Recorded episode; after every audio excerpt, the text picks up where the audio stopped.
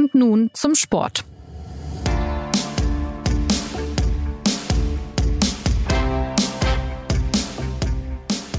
Die Bundesliga-Saison ist fast zu Ende. Borussia Dortmund hat die Vizemeisterschaft sicher, aber so richtig freuen will sich beim BVB niemand darüber. Zu groß waren wieder mal die Schwankungen dieser durchaus talentierten Mannschaft. Zu viele Debatten drehen sich weiterhin um Trainer Marco Rose und irgendwie steckt der Club in einem Stimmungstief fest. Ja, weitaus besser drauf sind wir beim SZ Fußball Talk und nun zum Sport. Mein Name ist Jonas Beckenkamp und heute soll es um die Gegenwart und die Zukunft in Dortmund gehen, denn es tut sich einiges bei den Westfalen.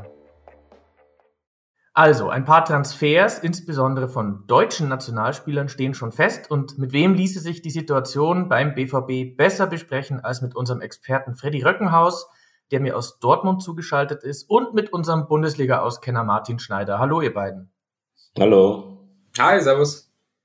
Also, ich würde gerne mit Martin starten. Ähm, der BVB hat am Wochenende 3 zu 1 in Fürth gewonnen. Es ging nicht mehr so richtig wirklich um viel, aber die Vizemeisterschaft ist jetzt fix, Platz 2. Ja, und trotzdem ruderte dann der Lizenzspieler-Boss Sebastian Kehl ganz schön herum am Sonntag im Fernsehen. Was ist denn da passiert? Was war denn von ihm zu hören? Also ich glaube, das war einfach nur eine unglückliche Situation. Er wurde vom äh, Sky-Reporter Patrick Wasserzieher äh, gefragt, äh, ob Marco Rose in der kommenden Saison Trainer ist. Und da sagte er, Stand jetzt gehe ich davon aus. Und in der Branche ist das normalerweise so ein Code äh, für, ja, schauen wir mal.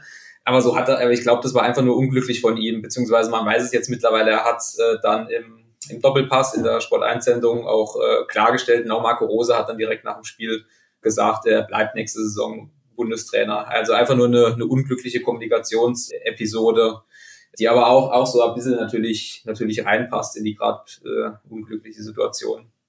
Ja, Freddy, du kennst ja die Beteiligten in Dortmund seit vielen Jahren. Du bist da sehr eng dran. Ähm, wie schwer wiegt denn diese latente, ich sag mal, Unzufriedenheit jetzt im Club? Ist man bei der Borussia wirklich so ein bisschen genervt von dieser Saison, vom Ausgang, von der Performance, wie man so schön sagt? Ja, auf jeden Fall sind die sehr genervt. Das, äh, das merkt man an allen Ecken und Enden. Und zwar von zweierlei. Das eine ist natürlich die Performance, vor allen Dingen in den Pokalwettbewerben, aber auch in vielen einzelnen Bundesligaspielen. Also ich habe neulich mit, äh, mit Michael Zorg gesprochen letzte Woche und ich habe ihm auch gesagt, äh, weißt du, das, das Wort Arbeitssieg habe ich im Zusammenhang mit Borussia Dortmund noch nie so oft verwendet wie in dieser Saison. Also es gab sehr viele wenig emotionale, wenig inspirierte Auftritte und dann noch knappe Siege gegen Mannschaften wie eben jetzt zum Beispiel führt, äh, wobei das Spiel am Samstag sogar eigentlich ganz ordentlich war. Ähm, und es gab dann eben diese doch ziemlich katastrophale Bilanz in den Pokalwettbewerben, also ein äh, sehr unerwartetes, sehr unschönes, äh, fast schon rabiates Ausscheiden in der Champions League in einer Gruppe, in der sie äh, eigentlich eher die Favoriten waren. Äh, dann Ausscheiden im DFB-Pokal äh, auswärts gegen FC St. Pauli, einen Zweitligisten, der jetzt am Ende der Saison noch nicht mal aufsteigt. Und dann gab es eben äh, in der Europa League, wo es noch ein bisschen Nachklapp gab, gegen Glasgow Rangers ein Aus. Da konnte man zu dem Zeitpunkt noch nicht äh, erwarten, dass, äh, dass Glasgow dann bis ins Finale der Europa League kommt. Man hat die damals eigentlich doch äh, auch so ein bisschen schwächer eingeschätzt. Vielleicht wäre das auch ein Grund, warum, warum Dortmund gegen die nicht hat gewinnen können. Damit hat man einen Frust, aber man hat auch einen äh, zusätzlichen Frust damit. Das sagen auch eigentlich alle, die da jetzt, äh, die man dazu befragen müsste, sollte. Es ist frustrierend, dass man Zweiter wird, eigentlich auch mit relativ viel Abstand auf den Dritten, sehr früh schon klar abgesetzt ist von allen anderen ja, nicht dran an den Bayern, aber doch Vizemeister mal wieder. Und man muss eigentlich in Sack und Asche gehen, weil man äh, in den Medien das Gefühl hat, man kommt nicht gut weg, nicht gut genug weg, das wird nicht genug gewürdigt, dass äh, Borussia Dortmund aus den Möglichkeiten, die sie halt im Vergleich zu den Bayern haben, gar nicht so wenig macht. Da fühlen sie sich frustriert, aber ich glaube, es äh, schwingt ineinander. Also Frustration mit der Wahrnehmung der äh, Medien, mit der Wahrnehmung der Fans auch zum Teil. Und äh, zum anderen ein, ein Frust natürlich äh, mit, mit den tatsächlichen Ergebnissen, mit der Spielweise der Mannschaft. Das äh, mischt sich ineinander.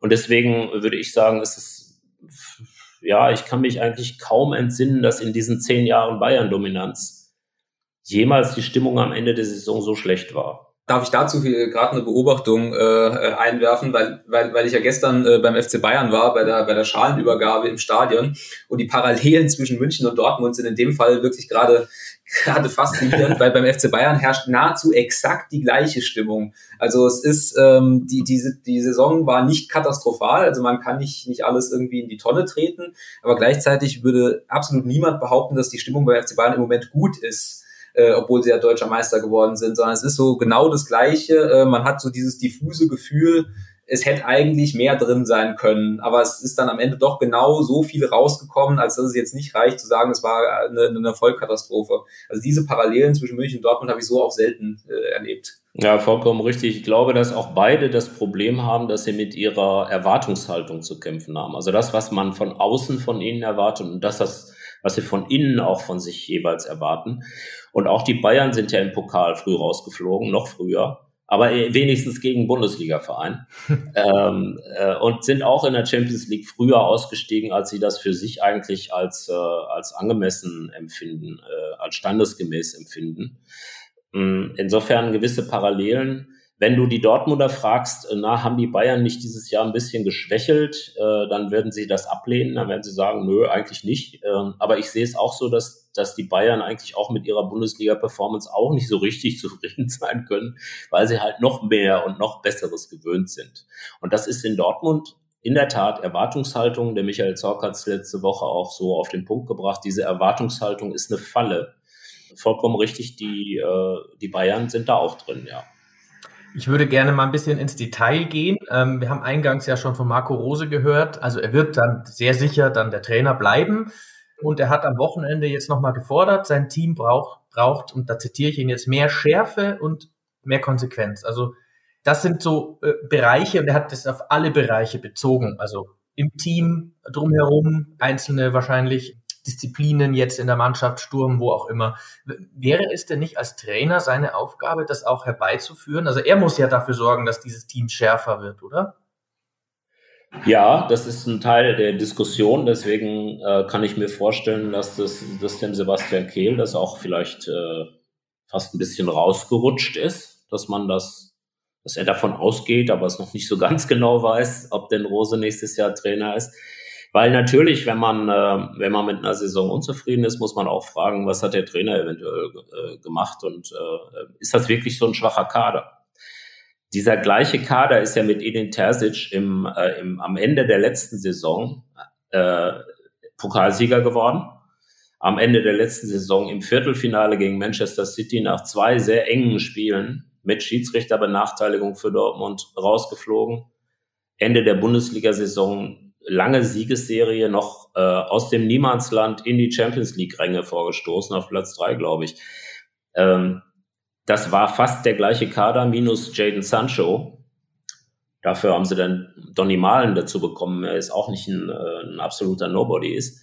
Ähm, insofern kann man auch nicht alles auf die Mannschaft schieben und deswegen kommt man natürlich auch beim Trainer an. Und natürlich würde man äh, nach heutiger Vorstellung von einem Klasse-Trainer immer erwarten, dass gerade in diesem Einstellungsbereich ein guter Trainer etwas herausholt aus einer Mannschaft, das Potenzial äh, entfacht. Und natürlich äh, will das äh, keiner äh, beim BVB so richtig zugeben, öffentlich.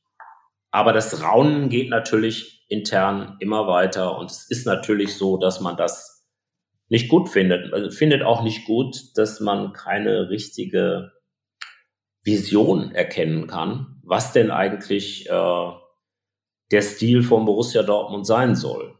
Also auch dann, wenn es gar nicht so viele Verletzte gibt, kann man das immer mal für 10 Minuten aufscheinen sehen oder auch mal 20 Minuten, wenn es gut läuft. Aber so richtig erkennt man auch nicht den Stil. Insofern ist das ja auch durchaus berechtigt, mal die Frage zu stellen, ist das der richtige Trainer? Diese Frage wird ja von außen auch immer wieder gestellt. Aber diese Fragen von außen sind ja meistens ein Echo von dem, was von drinnen aus dem Verein heraus dann auch immer mal so durchsickerte. Das denkt sich ja nicht ein Didi Hamann beispielsweise einfach mal so aus, sondern er hat natürlich auch die Gelegenheit, mal nachzuhören. Und er hört dann wahrscheinlich ähnliche Dinge wie ich. Wir reden ja beim BVB äh, sehr oft auch über so ja, die, über die Psyche, über die, dieselben Themen immer wieder, die Wettbewerbshärte, den Willen, diese viel zitierte Mentalität. Martin, ähm, wie erklärst du dir, dass man da immer wieder äh, auf diese Themen kommt in Dortmund und vor allem, wie könnte man das beheben? es ist die, die einfache Ausfahrt, die man, die man halt irgendwie immer nehmen kann. Ne? Es ist nie falsch, ähm, darüber zu reden. Es ist aber auch, es gibt auch noch andere Sachen, worüber man äh, reden kann. Wenn man jetzt über zum Beispiel, Freddy hat äh, gesagt, über einen Trainer oder über das, was der Trainer beeinflussen kann, sich bei Dortmund anguckt, ähm, gibt ja, gibt ja in der Saison so zwei grobe Linien bei Borussia Dortmund, die auffällig sind. Das eine ist halt diese, diese irre Anzahl an Gegentoren wettbewerbsübergreifend. Und das andere ist, ähm, dass sie eigentlich gegen fast jeden großen Gegner verloren haben. Ne? Das ist, äh, das ging los mit diesem äh, 4-0 war es, glaube ich, gegen Ajax Amsterdam in der Champions League. Das war also der erste große Dämpfer in der Saison, wo man, wo man klar unterlegen war. Und dann über die Saison halt gegen Bayern, gegen Leipzig, gegen Leverkusen, also gegen, gegen Mannschaften, die ihnen was entgegengehalten haben. Und da ist dann halt, muss man die Frage stellen, was, welchen Einfluss hat der Trainer, was kann er machen? Und bei diesen Gegentoren, da hatten wir auch in, im, im, wir hatten ja schon mal einen Podcast über Borussia Dortmund. Da finde ich, dass er, dass er hätte vielleicht gegensteuern können. Oder wenn, wenn Freddy sagt, man ähm, erkennt nicht so richtig, wo er mit dieser Mannschaft hin will, wenn man sich mal durch die Saison guckt und äh, Spiele raussucht, wo man sagt, das war überzeugend von, von Borussia Dortmund oder da habe ich erkannt, dass der Plan, den man sich zurechtgelegt hat, dass der voll aufgegangen ist. Da fällt mir zum Beispiel das, das Heimspiel gegen Freiburg ein, was ziemlich gut war. Aber dann wird's auch schon wieder eng. Dann, dann sind wirklich viele, äh, viele Spiele, die, die so halbgar waren, wo man sich dann auch mit, mit individueller Klasse gerettet hat. Ähm, als Haaland da war, vor allem halt über Haaland, aber der war ja auch relativ lang verletzt. Dann hat man sich aber auch über, über Marco Reus, der hinten raus wieder sehr gut war, äh, gerettet. Aber das, das ist dann auch nicht so richtig, ja, man, man weiß nicht so richtig, wo die Mannschaft hin will. Man kann wieder positiv sagen, ähm, Früher war es oft eine, eine Schwäche von Borussia Dortmund, dass sie halt gegen defensiv starke ähm, Unterkla oder schwächere Mannschaften halt Punkte haben liegen lassen. Das war jetzt in der Saison nicht so sehr der Fall. Dafür dann halt ähm, die, die, die Niederlagen gegen Leipzig, Leverkusen, Bayern, äh, Ajax. Also es ist, ähm, es ist halt so, so, ein, so ein diffuses Gefühl, dass man halt nicht so richtig weiß, wo es hingeht. Also es ist keine, keine Richtung erkennbar und das sorgt, glaube ich, oder auch viel für, für diese für diese Stimmung im Moment rund um die Mannschaft. Es war ja, wenn ich da mal kurz noch einhaken darf über die Spielweise. Es war ja immer so die letzten Jahre, man guckt Dortmund-Spiele und es war eigentlich immer ein Spektakel. Man kann sich da an aufregende Spiele erinnern. Und es ging eigentlich immer sehr offensiv zur Sache und spielfreudig. Ähm, selbst unter, unter Lucien Favre erinnere ich mich, der eigentlich ein Pragmatiker ist, aber da gab es auch aufregende Spiele. Könnte man denn jetzt nach den, nach den Erfahrungen nicht vielleicht sagen, Freddy, Frage an dich, dann müsste man vielleicht ein bisschen pragmatischer, ein bisschen defensiver herangehen und bräuchte dann auch andere Fußballer? Ja, die Philosophie ist seit Jahren äh, so, dass äh, Dortmund genau einfach dieses, diesen sehr unterhaltsamen, diesen deswegen offensiven Stil äh, pflegen will. Ähm, das ist schon seit Jahren deswegen natürlich immer wieder ein äh, Ärgernis, dass man das Gefühl hat, die Mannschaft ist nicht so zweikampfstark, zweikampfhart, wett Wettbewerbs-, Wettkampfhart, wie andere Mannschaften das oft sind, wie die Mannschaft zum Beispiel unter Jürgen Klopp war. Äh, bei Liverpool spielen ja auch, äh, auch ein paar Künstler, eine ganze Menge eigentlich. Ja. Und auch die äh, bringen halt die Wettbewerbshärte mit. Ähm, das ist eben bei, äh, bei Borussia Dortmund äh, seit Jahren eigentlich ein Thema. Aber in diesem Jahr ist es halt besonders äh, virulent geworden. Und auch das äh, ist natürlich etwas, was äh, Rose sich dann anhören muss und womit er sich beschäftigen muss. Dieses offensive Talent, das die Mannschaft hat, führt dazu, manche Dinge regeln sich fast wie von selbst, wenn du so einen Kader hast. Äh, davon profitiert man dann natürlich als Trainer. Aber dass man jetzt äh, eine klare Struktur nach vorne erkennen könnte, eine klare Übergabe auch zwischen äh, Übernahme und Übergabe zwischen den Mannschaftsteilen. Das äh, sind so genau diese Faktoren, dass der Trainer über die ganze Saison nie hingekriegt hat, eine Defensivformation zu stellen. Sei es jetzt von der Gruppierung her oder von den Spielern her, von der Aufstellung her, die, die einfach mal Schluss macht mit diesen wahnsinnig vielen Gegentoren für eine Spitzenmannschaft. Das sind alles Faktoren, die, äh, die gerade eigentlich besprochen werden und die auch besprochen gehören. Das, das hat letztlich hat das natürlich immer auch mit, den, mit dem äh, Trainer zu tun. Nur gibt es zwei neue Innenverteidiger, absolute Top-Innenverteidiger, zumindest nominell. Wir können sie ja mal nennen, Nico Schlotterbeck aus Freiburg und Niklas Süle vom FC Bayern. Genau, die beiden. Genau. Zwei Spieler, die eigentlich Dortmund den Bayern ausgespannt hat. Also Schlotterbeck, um den hat sich sicherlich nicht nur der FC Bayern, sondern viele andere auch bemüht. Und Süle, das war ja äh, nicht so, dass sie den jetzt unbedingt loswerden wollten, sondern den haben sie nur halt irgendwie dann so äh, niedrig eingestuft, dass er das dann nicht mehr mitgemacht hat und das er persönliche Beleidigung angesehen hat. Man ist aber damit jetzt genau eigentlich bei dem Knackpunkt. Borussia Dortmund muss ja gerade entscheiden, wir bauen die Mannschaft jetzt auf so und so viele Positionen um. Wir hoffen, sie zu verjüngen. Wir hoffen, sie aber auch vor allen Dingen in bestimmten Bereichen besser zu machen. Also äh, Faktor Zweikampf äh, Zweikampffestigkeit, aber auch äh, sowas wie Geschwindigkeit. Also Geschwindigkeit ist, ist auch ein Thema, das auch Sebastian Kehl immer mal wieder ähm, thematisiert, wenn es darum geht, äh, was machen wir eigentlich in der nächsten Saison. Gibt noch ein paar andere Baustellen. Es gibt auch natürlich grundsätzlich immer noch eine, eine Schwäche bei äh, Standardsituationen gegen den BVB und so weiter.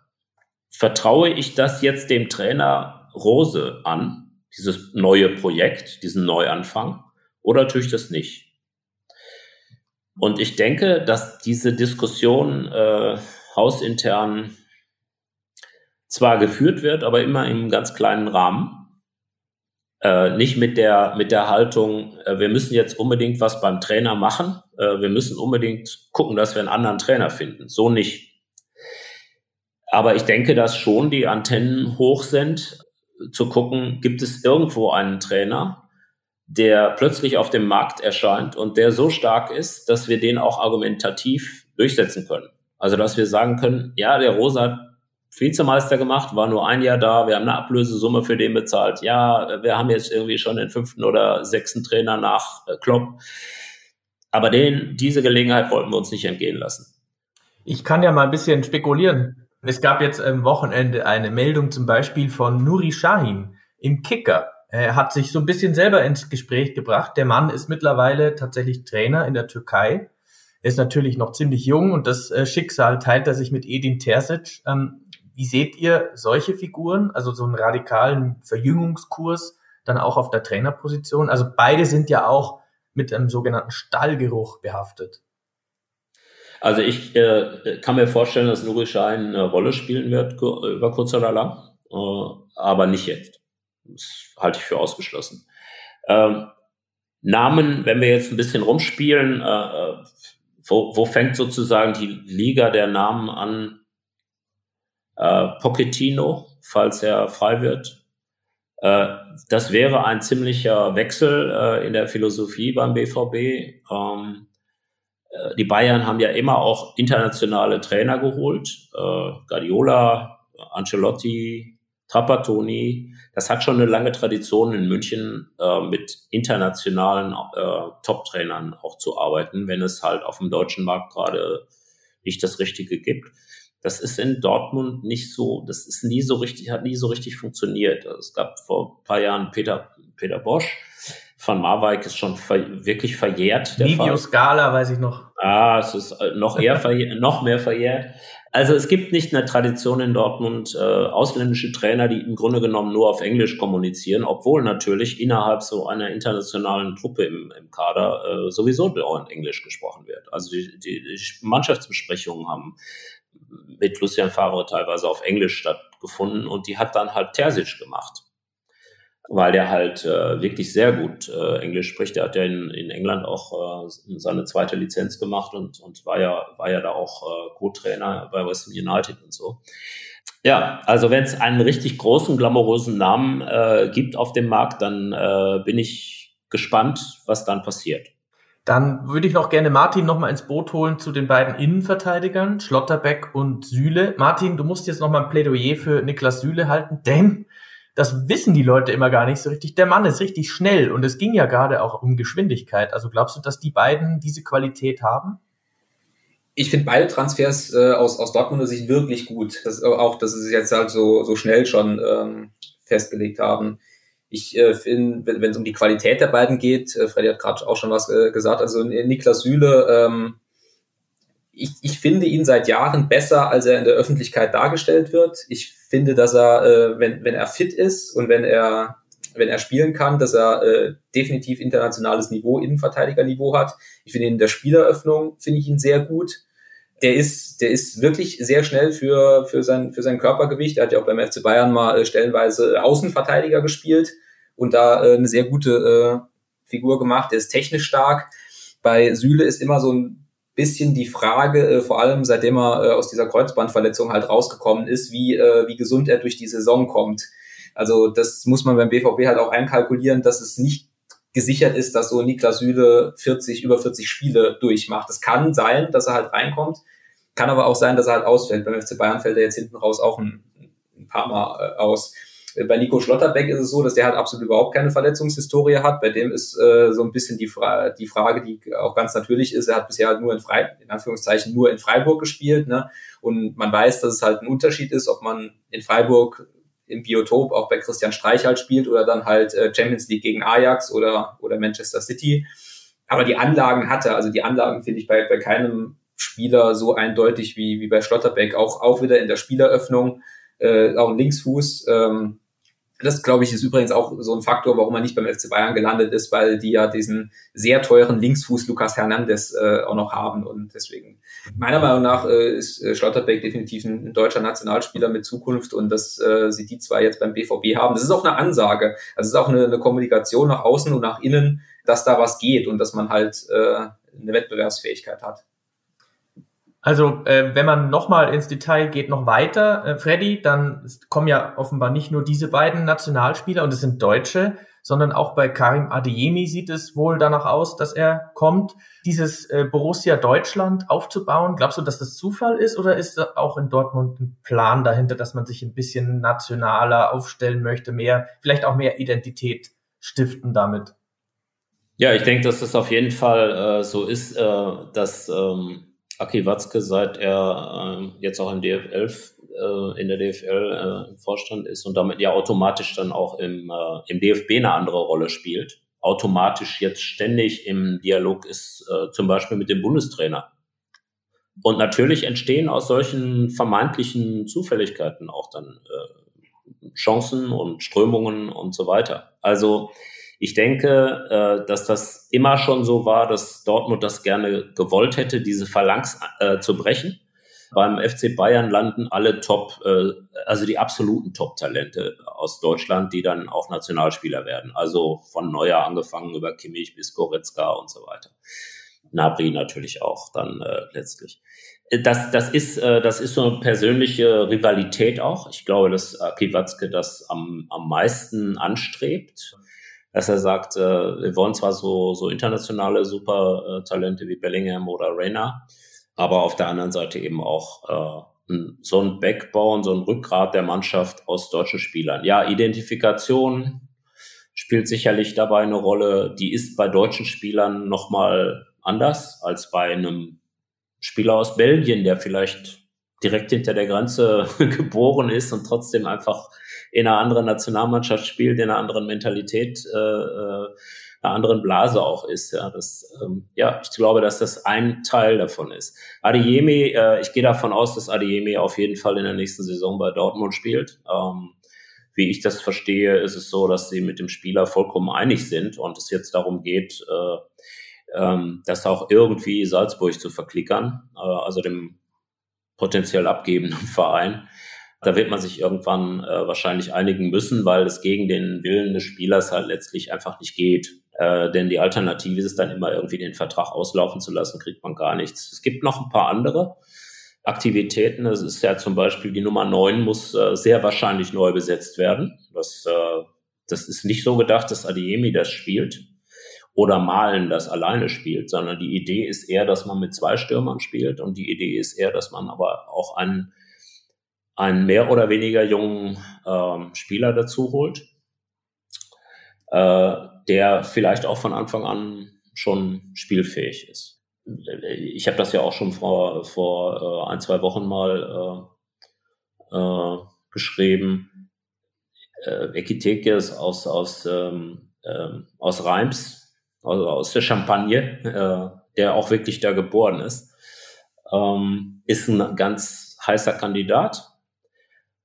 Ja, äh, es wird auf jeden Fall, denke ich, auf der Nummer 6 äh, Bedarf geben. Da geht Witzel. Äh, auch eine Schwachstelle äh, im Kader. Es ist auch so identifiziert. Aber es gibt natürlich schon eine Tendenz zu sagen, richtige Sechser gibt es eigentlich gar nicht mehr ähm, im modernen Fußball, sondern es gibt eigentlich eher Spieler, die sich zwischen diesen Positionen 6, 8, 10, vielleicht auch noch eingeschobene äh, Außenspieler und so, die sich, die sich den Job eigentlich mehr flex, flexibler aufteilen, was auch gar nicht anders geht, weil der Gegner halt auch flexibler kommt, ähm, als das früher der Fall war. Und ähm, für, äh, für so eine defensive, zentrale Situation haben sie halt äh, Can, den werden sie auch, denke ich, behalten wollen, weil äh, Stichwort Mentalität aber der kann auch mal wirklich sehr böse gucken und äh, auch mal böse dazwischen funken und hat auch keine Angst, mal eine gelbe Karte zu kriegen. Das gehört zu seinem Spiel. Äh, und Bellingham. Also äh, John und Bellingham, John auch mit dem Potenzial deutscher Nationalspieler. Ähm, Bellingham mit englischer Nationalspieler, also auch äh, eine Mannschaft, die sehr auch übers Physische kommt. Also insofern da tut sich was. Und Barno Gittens, Jamie Barno Gittens ist ganz klar äh, ein, ein Liebling der, der äh, Vereinsgranden. Äh, 17, äh, kommt auch aus London, äh, hat vorher bei Manchester City gespielt und dann jetzt bei der A-Jugend von Dortmund. Wahnsinnig schnell, ähnlich, äh, ähnlich trickreicher, äh, cleverer Spieler wie Sancho. Also insofern ähm, da ist auch, da ist auch noch Musik drin, auch wenn das dann nicht Borussia Deutschland sein kann. Zu, zu den beiden äh, Personal- oder Kaderpositionen äh, Sturm und Sechser wäre es mir vielleicht auch nochmal wichtig zu sagen, ich äh, erkenne schon, dass äh, bei Borussia Dortmund so gerade ein bisschen das Gefühl der Genervtheit rund um äh, Erling Haaland äh, vorherrscht und wenn man sich so so, so liest und umhört, dann hat man das Gefühl, ja, ja Gott sei Dank, wenn er endlich weg ist. Das kann ich äh, aufgrund dieses Transfertheaters schon verstehen weise aber trotzdem darauf hin, dass er einfach ein brutaler Faktor im Spiel ist. Das vergisst man dann einfach äh, äh, schnell. Ne? Ich weiß gar nicht, wie viele, ich glaube, seine Bilanz ist 83 Tore in 88 Spielen für Borussia Dortmund. Äh, nagelt mich nicht auf, auf ein Tor mehr oder weniger fest.